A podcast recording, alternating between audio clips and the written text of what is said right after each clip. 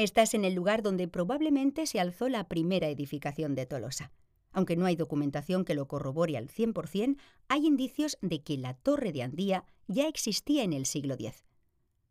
Aquí nació y vivió Domenjón González de Andía, escribano de las Juntas Generales y figura clave de la consolidación de la Hermandad de Guipúzcoa, que fue la base para la formación de las instituciones forales. Esto hizo que se ganara el apodo de Guipúzcoaco RGA, Rey de Guipúzcoa.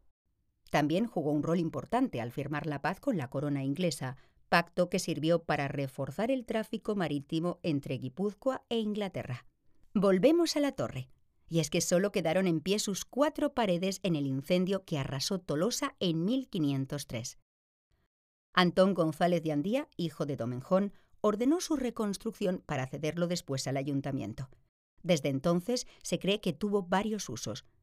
Desde Alóndiga en 1524 a sede de concejo y casa consistorial a partir de 1546. Incluso hay menciones de que fuera cárcel. Ahora es un bloque de vivienda y tan solo quedan vestigios de un escudo en la fachada del callejón y dos de las cinco gárgolas que tenía originalmente en el alero. También sigue presente la imagen de Domenjón González de Andía, aunque de una forma muy distinta. Es una de las figuras de la comparsa de gigantes y cabezudos de Tolosa.